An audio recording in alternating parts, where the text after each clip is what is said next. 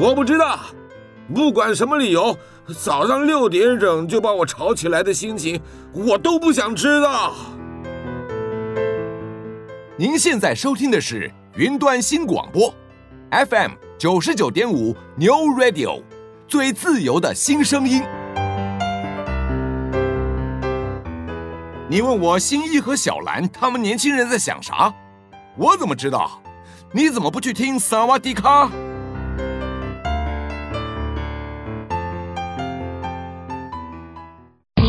你好，Hello，Hola，阿牛，Konnichiwa，Bonjour，萨瓦迪卡，萨瓦迪卡，青春随你聊。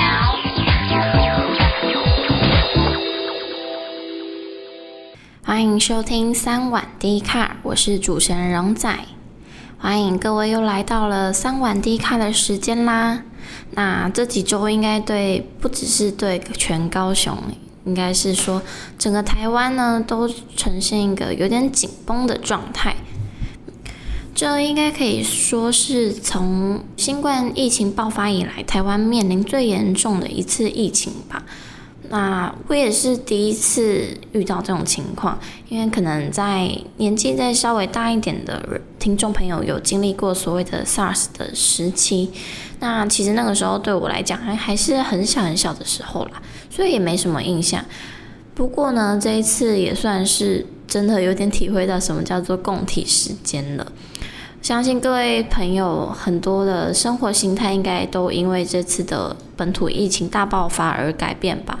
不论是从原本的工作变成可能 work from home 啊，或是很多旅行，或是聚会，甚至是婚礼，都已经因为这波疫情而被延宕，甚至是取消了。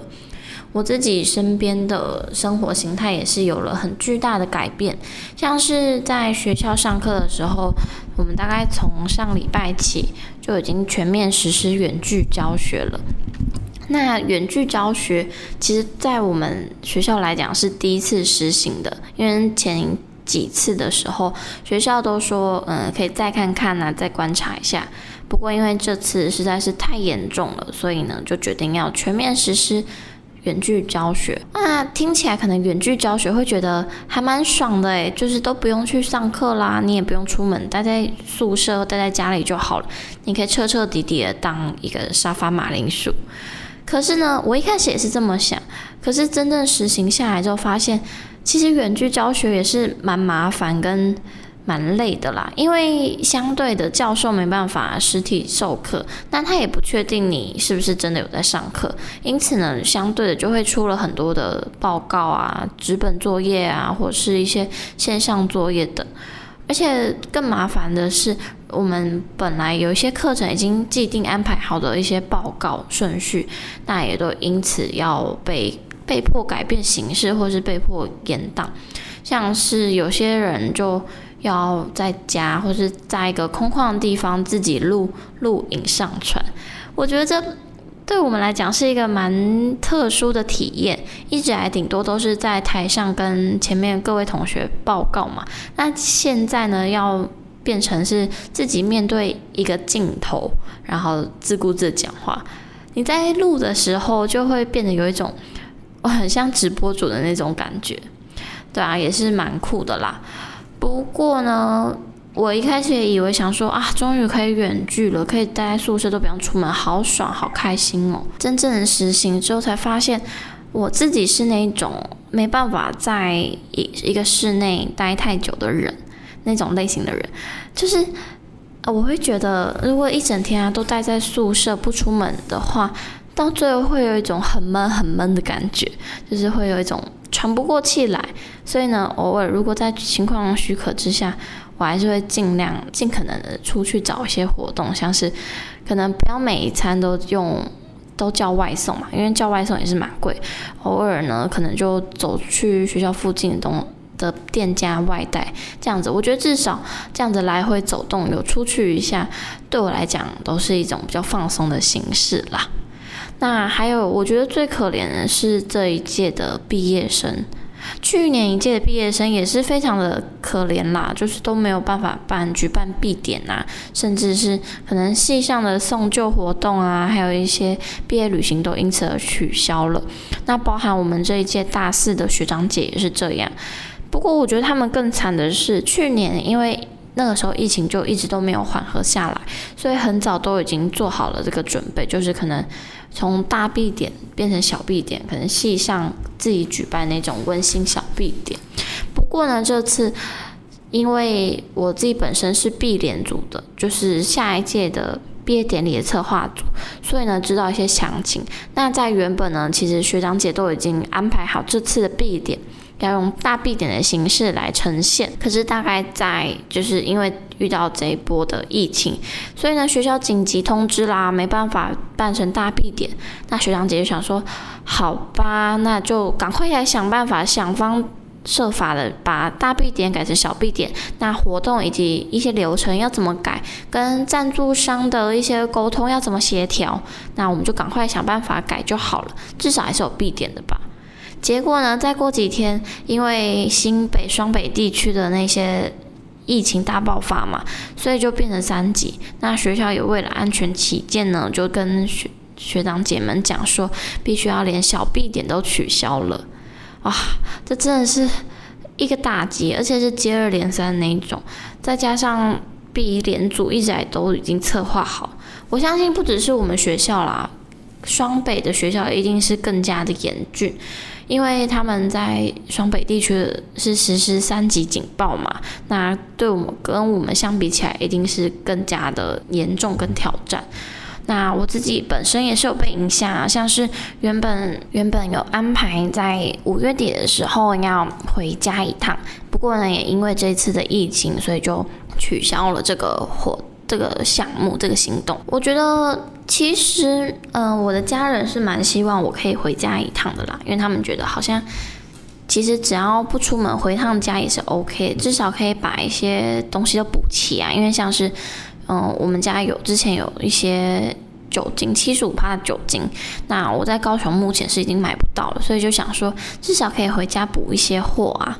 不过呢，我后来还是决定要取消了。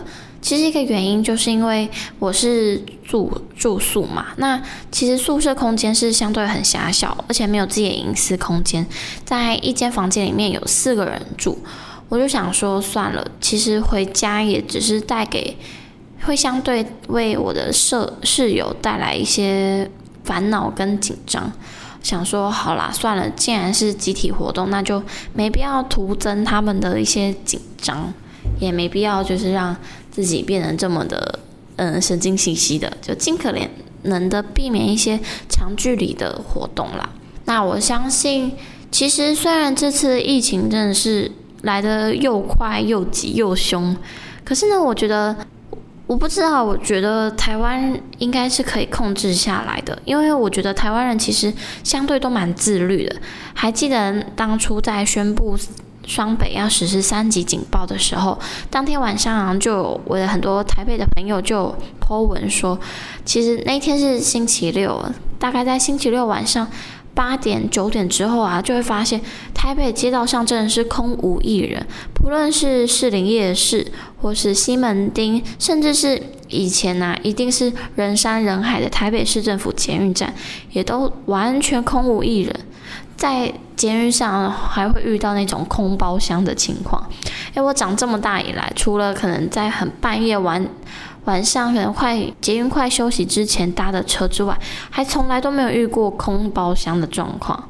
所以其实我觉得台湾人相对也是很很自律啦，也不会想要乱来。那我觉得我们在这个时候呢，能做的事其实就是不要徒增大家的一些恐慌。真的，我觉得不要恐慌是也是防疫一个很重要的守则。你越恐慌，其实是于事无补。我们能做的其实就是尽量减少那种假假消息的传播。可能在 Line 啊、FB 啊社团都会有一些讯息。就是假消息。那其实我们可以做的就是媒体试读跟自我，嗯、也不算是自我审查，就是所谓的素养培养的部分。你可以自己在接收到这个讯息的时候，在转传之前，先认真的把这个讯息读过，先确认看看是不是真的有歧视。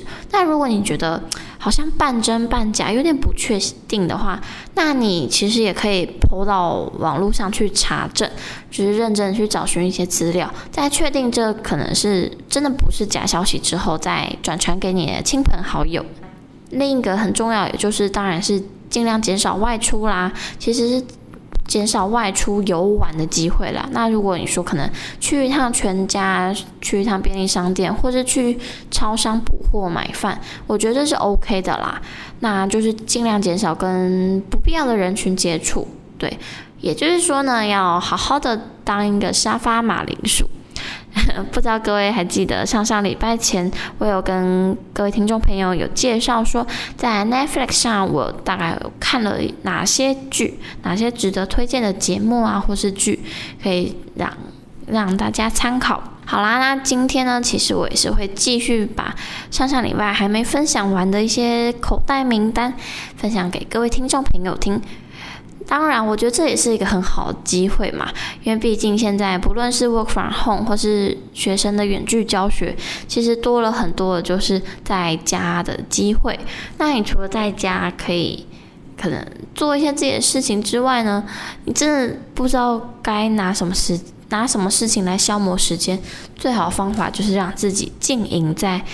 Netflix 的世界里喽，所以呢，我今天也是会继续的跟各位听众朋友来分享一下我自己的口袋名单。那今天呢，主要是会偏重在介绍近几年来的台剧，一些好看的台剧，以及呢，在 Netflix 的一些实境节目啊，或是纪录片等。嗯，这些呢都是我自己有已经看完的，甚至就是很喜爱的，所以才会拿出来跟各位听众朋友分享。那最后最后呢，我也会稍微提到一下，就是现在此时此刻呢，我还有正在看哪一些剧，可以让各位如果待在家里已经待到快发慌，甚至已经是不知道该做什么事情的人，来提供一些意见。那其实除了在看剧之外，也不可能整天都看剧嘛。我自己呢，又是因为为了要打发最近的时间嘛，所以就重新了跟室友一起重新。购买了数字油画，也就是我在寒假今年在过年的时候挑战过的一个活动。因为这其实也算是一个很好很好消磨时间的方法。是，就是数字油画可以买来一起画画，跟可能家人朋友或者是一些室友来消磨时间嘛。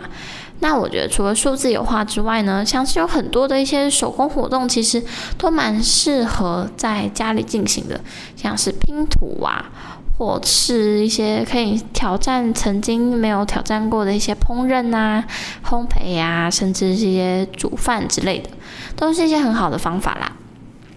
那我们就下一段时间呢，回来介绍我们的口袋名单 Netflix 必追剧之一。我们先听首歌休息一下。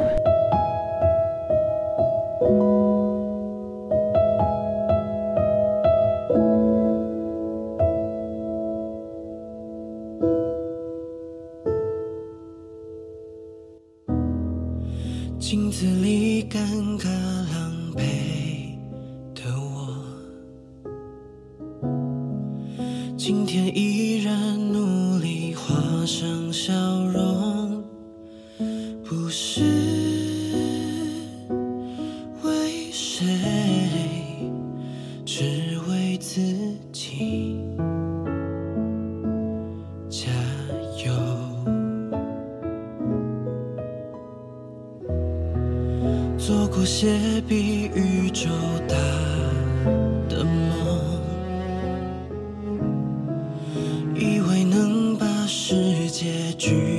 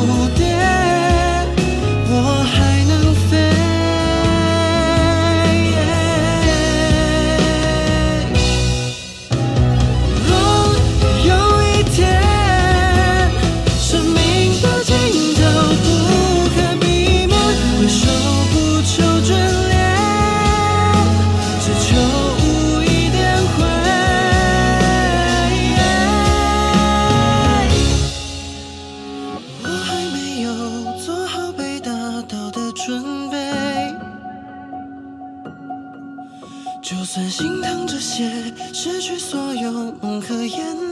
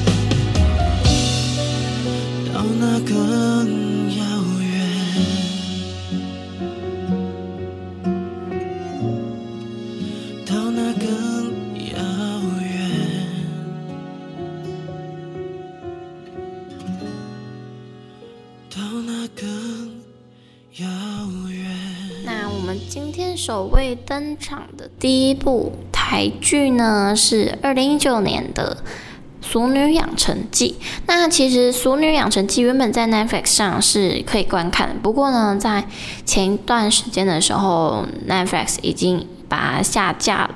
所以如果要看的听众朋友，可能就是可以寻找其他的平台管道来去收看。呃，不过呢，《俗女养成记》大概在前一阵子的时候又出了新闻，是表示他们其实已经在拍摄第二季了。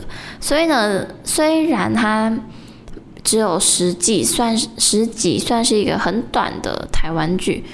不过呢，因为有第二季嘛，所以其实看点是蛮多的。好啦，那我们这一部剧的剧中女主角叫做陈嘉玲，演员呢是由谢盈萱所演饰的。谢盈萱呢，就是前一阵子大概也是在同期有演过一个是是谁先爱上他的台湾电影，也是非常有名的，而且是实力派的演员之一。那在剧中的陈嘉玲呢，她是四十岁，与同居人未婚结婚，但跟其他以往我们认定的优雅女士不太一样。她常常比中指啊，爆粗口，甚至是主动求爱，跟我们常人所期望的女子的样貌，以及社会所期待的女生所该有的表现是截然不同的。可是呢，如果你抱持着想看见如此开放冲撞的女子来幻想的话，那你可能会有点失望，因为其实这是由也是同名小说叫做《熟女养成记》的小说所改编而来的。可是呢，在剧中呢，呃，在小说中呢是没有陈嘉玲这行人物的。所以呢，如果已经看过原著小说的人的话，在抱持着哦想要来看同名小说翻拍的期待心情，可能会有一些落差。不过呢，我们先来聊聊他的作者好了。在文坛横空出世的六年级生江娥，他是以《俗女养成记》所成名的嘛。里面呢，其实写的是满满小嘉玲，也就是呢，他以童年家族里的往事与人事是或是一些小温馨小短剧，所带出自己跟同时代的女子都被迫成为那样普通啊，不怎么特别，但是呢，又有点不一样的自己。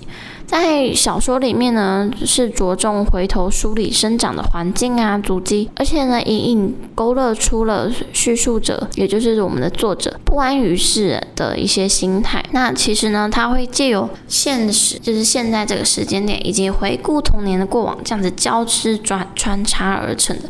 我们可以慢慢可以看见啊，不管是剧中的女主角陈嘉玲，或是小说中作者自己的一些回顾，都可以看出啊，其实，在年。幼时期的他们已经有一些异于常人的一些小端倪，而且呢，我觉得我们今天这部剧啊是由谢颖轩所演示的，他其实将这个。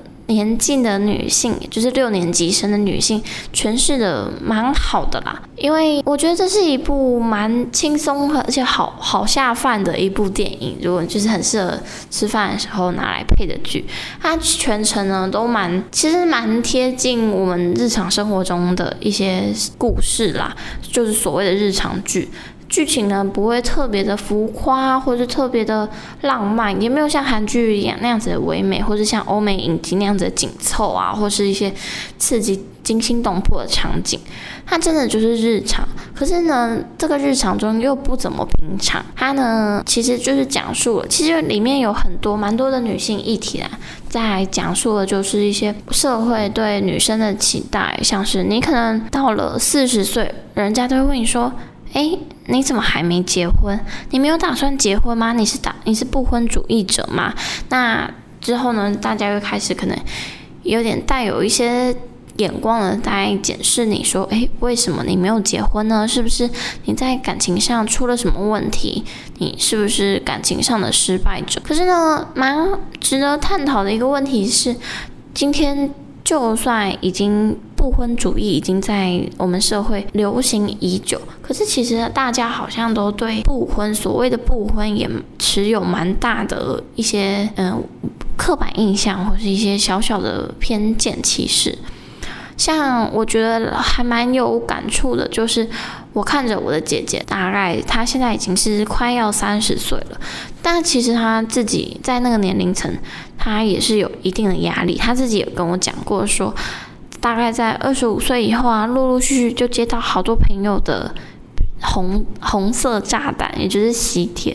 他身旁的一些从远至同事啊，进到国中的朋友，甚至是最好的一些姐妹们，陆陆续续都已经步入了礼堂。也就是所谓的婚姻，但他自己也会相对有一些焦虑，不论是在工作或是在婚姻。其实我觉，我觉得这对。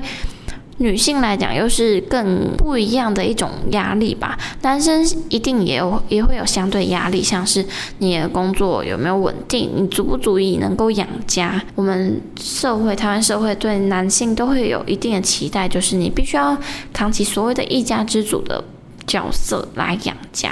那女性呢，相对也会有困扰啦，像是大家都会说啊，这个年纪要怎么样，就是要生小孩嘛。你越老呢，生小孩就越不容易，带小孩呢，相对有就会很痛苦。不觉得在这些日常对话中，甚至是长辈很无心，甚至是带有一些关心的语气中，其实隐隐约约透露着蛮多台湾社会长久以来的一些风气跟习俗嘛，像是为什么？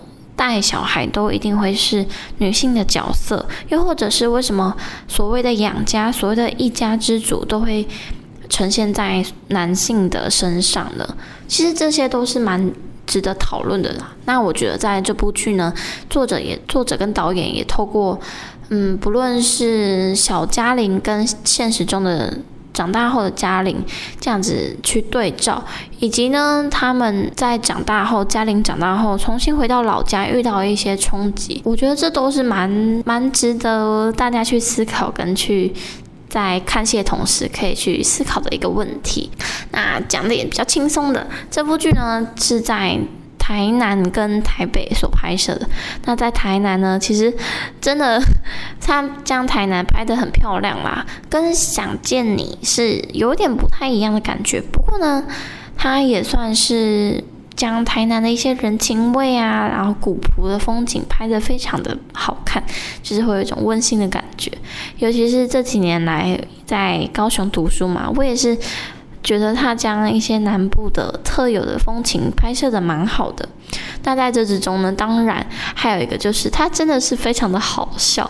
他嗯，我觉得算是诙谐，以诙谐的角度去去呈现的啦。中间有蛮多蛮好笑的场景，不论是嘉玲他们家人之间的相处啊，或是嘉玲跟。长官甚至是老板的相处都是蛮有趣的啦。那在有趣之中呢，也有一些蛮感人的地方，就是也是有温馨桥段，所以是蛮推荐各位朋友可以在吃饭的时候去搭配着观看。这真的是一个非常非常好下饭的一部剧。再来呢，第二部剧就是前一阵子也是。借由同名小说所改编而成的《天桥上的魔术师》，当时他也是一上 Netflix 就霸榜诶，在荣登台湾热门榜的第一名好几个月、好几个礼拜。那《天桥上的魔术师》呢，是以中华商场为背景，发生了在讲述啊，其实在中华商场里面的许多家庭的故事。嗯、呃，因此呢，人物其。里面剧中的人物啊，年龄横跨老小，从三岁啊到九十岁都有。选演员的面谈人呢，甚至高达两千人。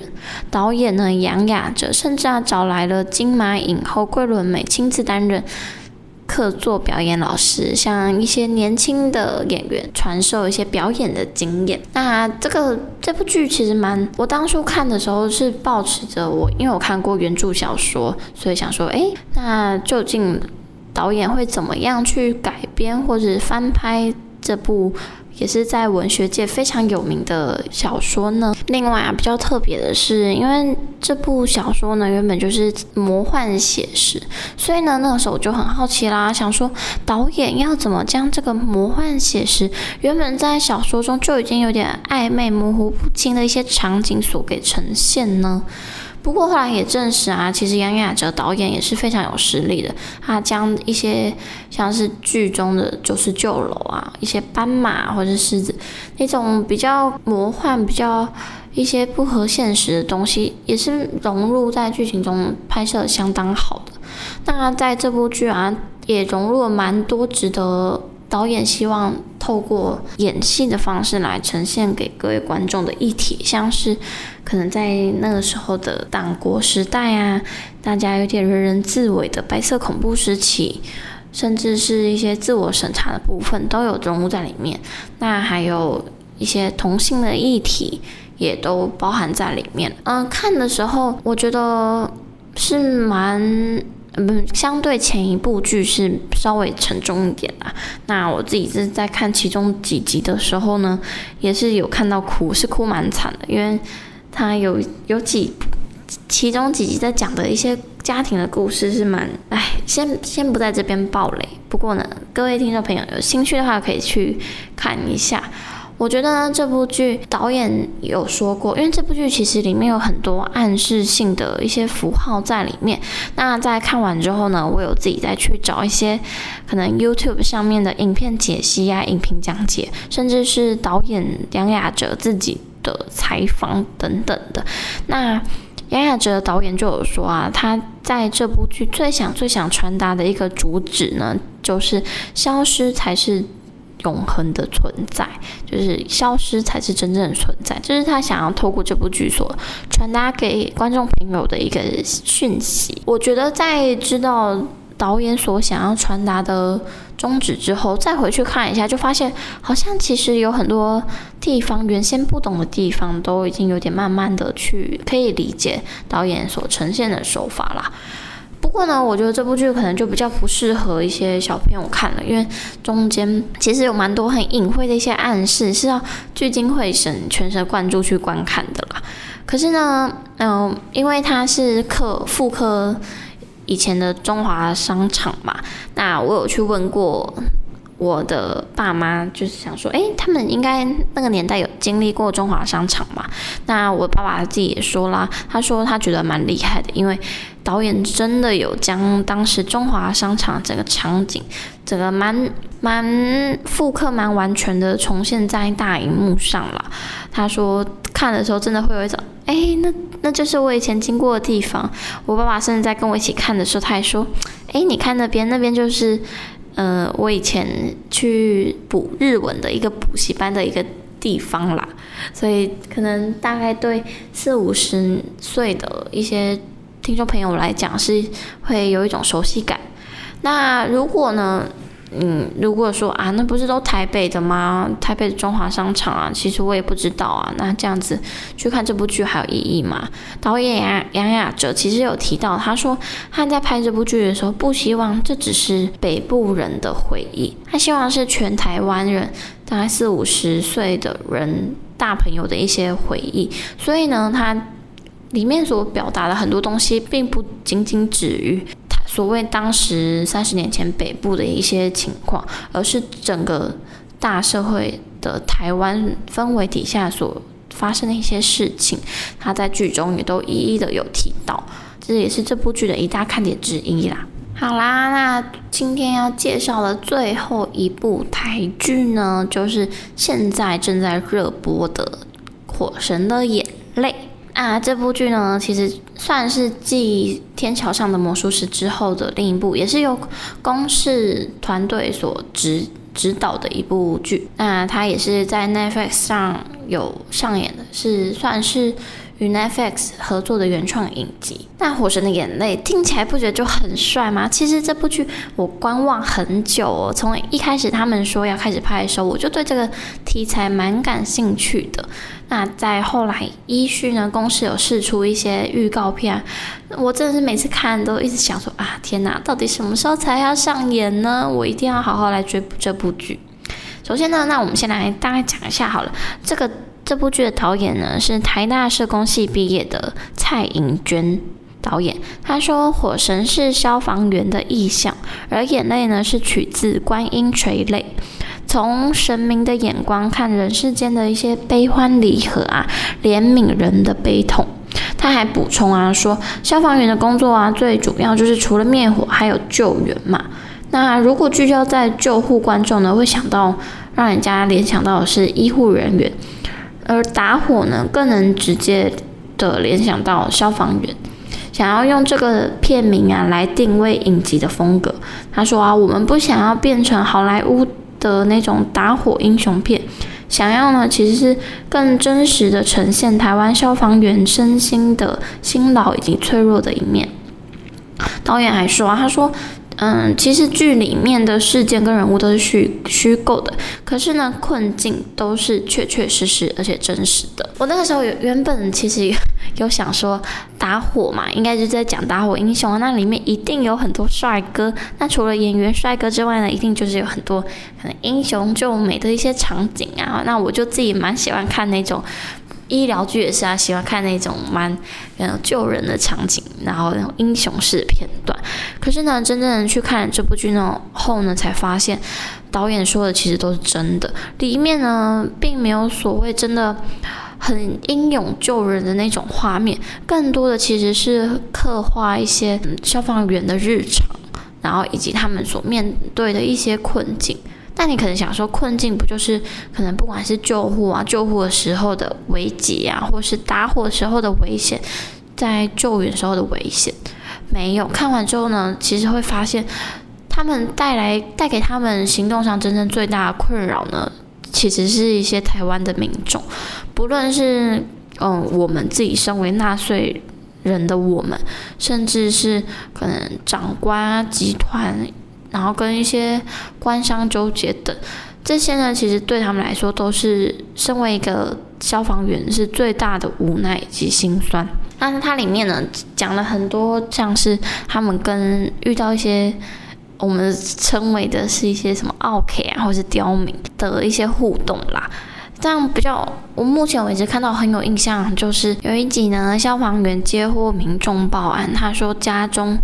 嗯，一栋大楼里面有一处好像疑似失火，因为从外面看，从楼下看过去的那户人家就是房间里面都是红的。那消防员赶到现场的时候呢，就敲门，发现里面没有人呐、啊，而且现场还闻到了烧烧焦味。而且呢，大楼的理事会催促消防员说：“啊，消防员，你赶快破门啊！怎么不赶快破门呢？如果这一栋这户人烧起来的话。”会让大家就是会让整栋大楼都失火，那这你赔得起吗？就是也是有很多人在催促，那再加上当时当下其实没有人，没有人找到联络得到这个屋主，最后呢，消防员就破门而入，结果呢，一破门而入才发现那些红光啊，其实都只是圣诞节的那些灯泡，所以其实根本就是乌龙一场。那好啦，其实蛮庆幸的，就算是乌龙一场嘛，没有造成伤亡，应该是皆大欢喜，对吧？可是没有，真正的难题是后面。之后呢，屋主就前来消防员请求赔偿。他说啊，那那户门是要价十二万，要他就希望消防员能够赔他。毕竟他说啊，你们又没有经过我同同意，就这样子自己破门而入。而且我只是在里面放个灯泡，我有做错什么吗？我有犯法吗？没有啊。那如果你们不赔偿我的话，我就会告到底，我就会先去台北市政府投诉你们，然后再去上法院，我们就法院见吧。所以呢，后来消防员也没办法，只能赔钱呐。那赔要赔多少？要赔八万。可是消防员虽然薪水不低，可是也没有高层就是可以轻轻松松就负荷得了这笔钱呐，而且。在需要陪着那那个消防员，自己已经是两个孩子的爸，他有个家庭要养，所以也也是真的没有什么多余的钱。不过呢，有人建议他说，老他的老婆就建议他说，那你为什么不上法院？我们就上法院啊，我们赢我们会赢啊。可是呢，他就说啦，上法院，那我哪来那么多时间上呢？跑法院那些流程，如果我真要出任务怎么办？难道你要我放着？那些需要我救援的人不管，然后去，然后让我去走法律途径跟那种人去对抗嘛？那倒不如就花钱了事就好了。看到这边当下其实是真的蛮心酸的啦，就不知道其实他们除了生活，嗯，他们的工作危险度这么高之外，还要额外再承受这么多的压力。我觉得这部剧呢也算是很真实的将一些消防员所遇到不为人知的心酸给呈现出来的。那目前呢还没有完结，所以呢，各位听众朋友有兴趣的人就赶快去看哦。好啦，那我们就先讲到这边吧，休息一下喽。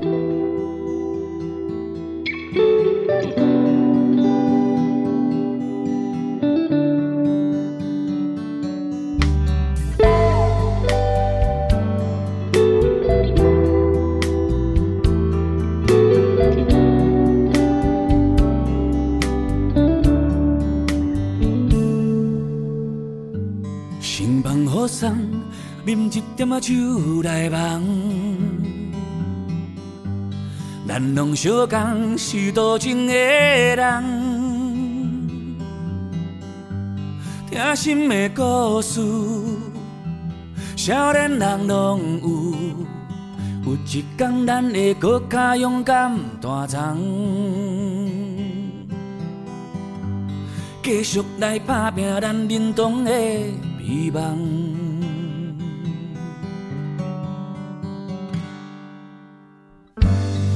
其实我知，人生是勉强袂来。情若大海，小船安怎驶？有你来作伴，我毋惊相看。若无你这出戏，我袂晓伴。心来斗阵，其他拢无算啥。老情分都毋通互打。写一条歌，写你我俩俩，会属于咱一生相亲的分岔。这条歌为咱所做的纪念，慢慢啊唱，搁慢慢啊行。写一条歌，写你我俩俩，会属于咱一生斗阵的背影。这条歌有你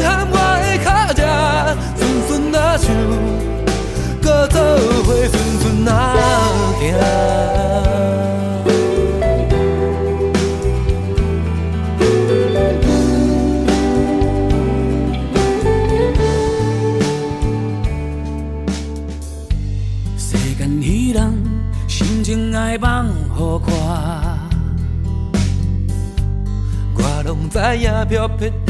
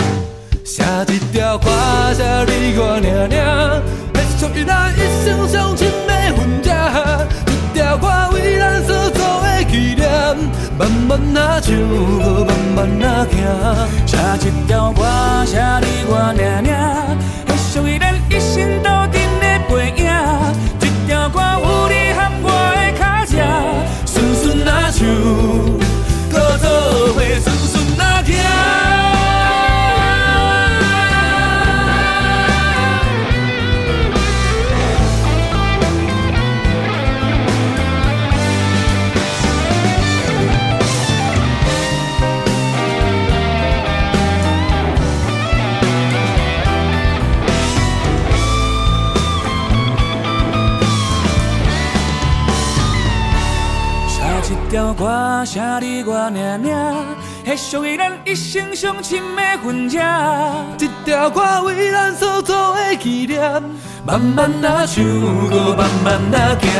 写一条歌写你我俩俩，会属于咱一生斗阵的背影。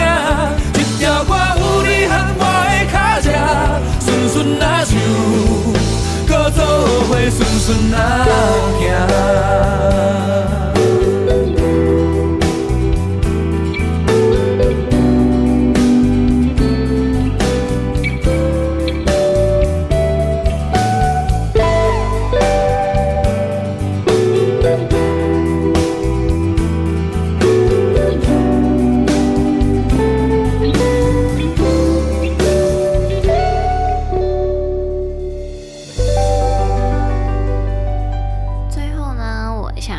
推荐几部就是在 Netflix 上可以看到的实境节目以及纪录片。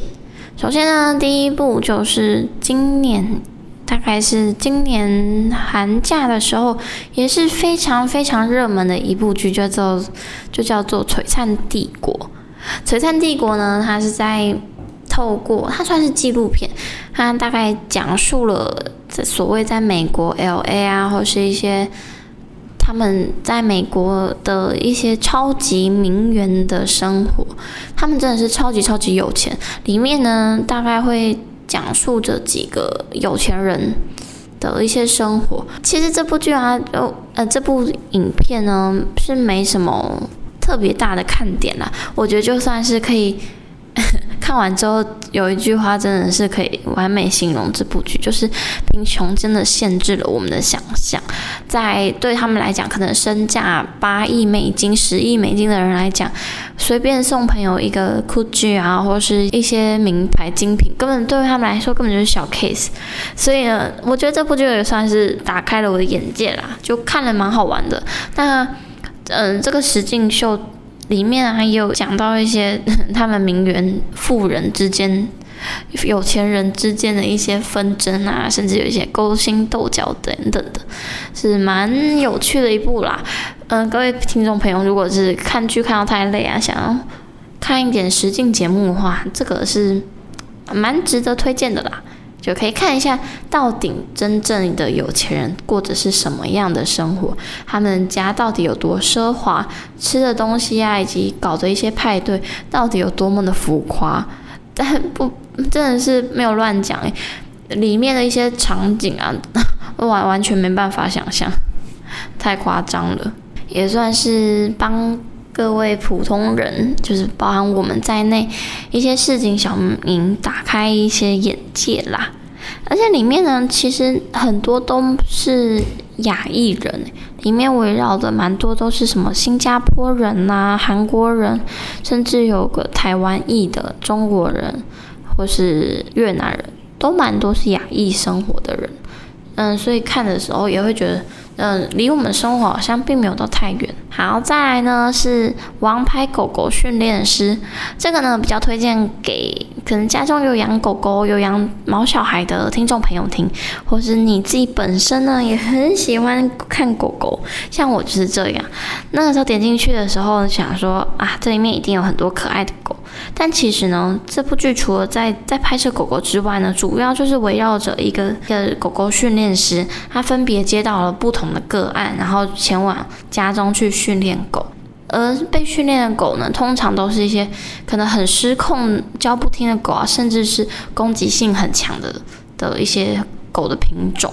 然后他也就是透过镜头，然后带我们一起了解，究竟狗狗训练师呢，他是。怎么样进行对狗狗进行教育以及改造的啦？嗯、这个也我觉得就比较算是，如果对狗狗啊或者是毛小孩有兴趣的人再去看就好了，不然其他人看起来可能会有点像，呃，我是在看 Discovery 嘛，还是一些动物星球频道呢？就是可能会有这样子的疑惑。那它也是每一集都会讲一个故事，所以也不会让人家成瘾啊、适瘾，然后完全没办法停下来看的那种，就是也算是蛮好入手的。那最后最后一部呢，算是我自己个人私心推荐啦，叫做《标速求生》。那《标速求生》呢，它就是在它里面总共有三集，在讲的呢就是 F1 赛车的。车手们以及车队之间的的一些竞赛情况，然后以及一些实境节目，嗯，纪录片，它镜头呢不只会带到可能车手们在真正比赛赛道上的一些情况，以及他们跟车队之间的一些策略等等，都会借由这个描述。当初呢，我会看这去看这部纪录片呢，是我的朋友跟我推荐的，他说：“我跟你讲，你赶快去看。”我是说，诶，可是我又不看 F1，我对赛车完全一知半解，根本之前顶多看的就是一些球类运动，那种赛车完全是没有看过的。他说，哦，我跟你讲，我之前也是这样，但你看了之后呢，你就会彻底上瘾。结果呢，我真的是看了一一看之后就欲罢不能呢，我一看就直接把三季全部都看完了。那在看完之后呢，我甚至呢，就是也开始去找一些。赛车影片，因为其实赛车 F1 赛车这里面有它自己一些规定嘛，然后或是一些专业术语，在外外行人看的，门外汉看的，其实就会有点看着不飒飒，有点看不懂。所以呢，我在看在追这个纪录片同时呢，也一直在上网查说，诶，这些专业术语到底是什么？那他们用法又是什么？那在看完之后呢，我自己就成为一个彻彻底底 F1 的赛车迷啦。因为现在他们是每一周都会有比赛，那我如果可以的话，我也是尽可能的在每一周都会跟上直播去看 F1 的比赛实况，这样子。算是蛮 对我来说算是增加一个兴趣啦，就没想到竟然会透过一部纪录片，就因此彻底成为了一个赛车迷，而且在看的时候会有点像是在玩马里奥赛车那种感觉，尤其是那个 3D 镜头啊，就架在车手与赛车的之间，所以呢，其实我们看到的视角就像是车手真正在。赛车的的现场的一些实况是蛮有临场感，而且在听他们的引擎声的时候，越听也会越过瘾。所以对于如果对 F1 本来就已经有一些在涉猎的人的话，我就看这个话应该是更好入手的。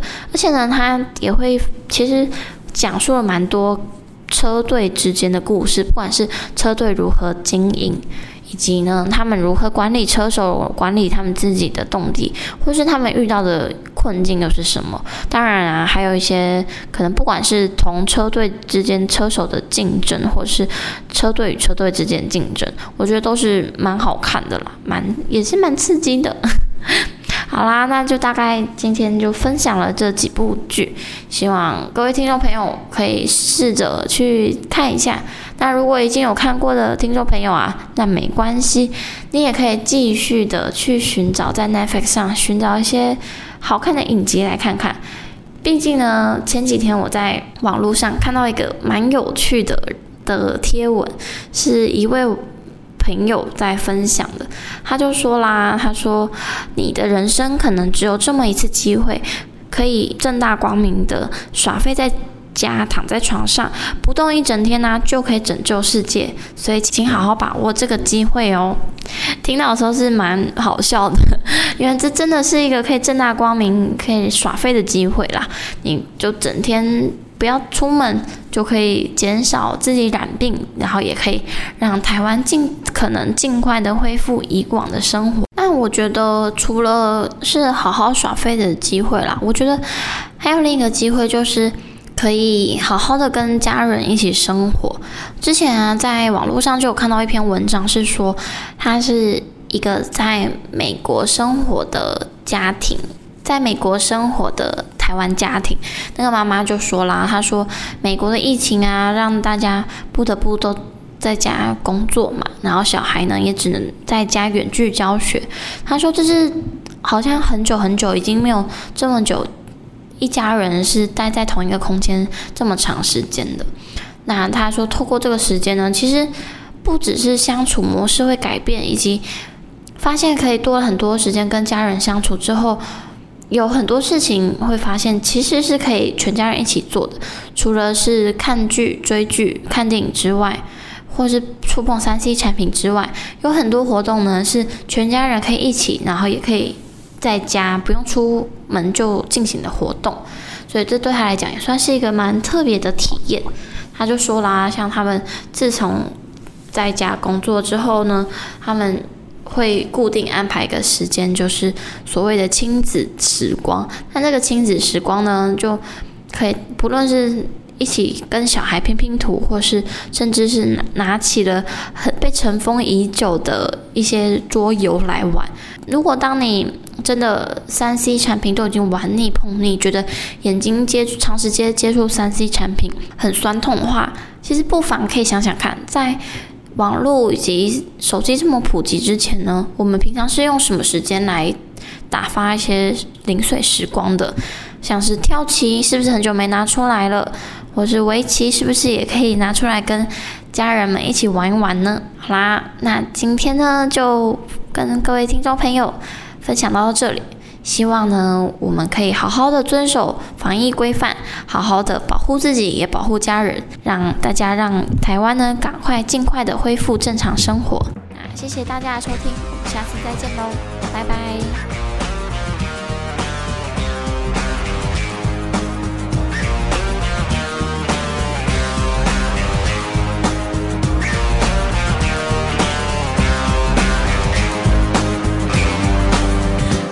世界变得奇妙更难以言喻，还以为是从天而降的梦境，直到确定手的温度来自你心里，这一刻我终于勇敢说爱你，一开始我只顾着看你，装匆不经意，心却飘过去，好开心。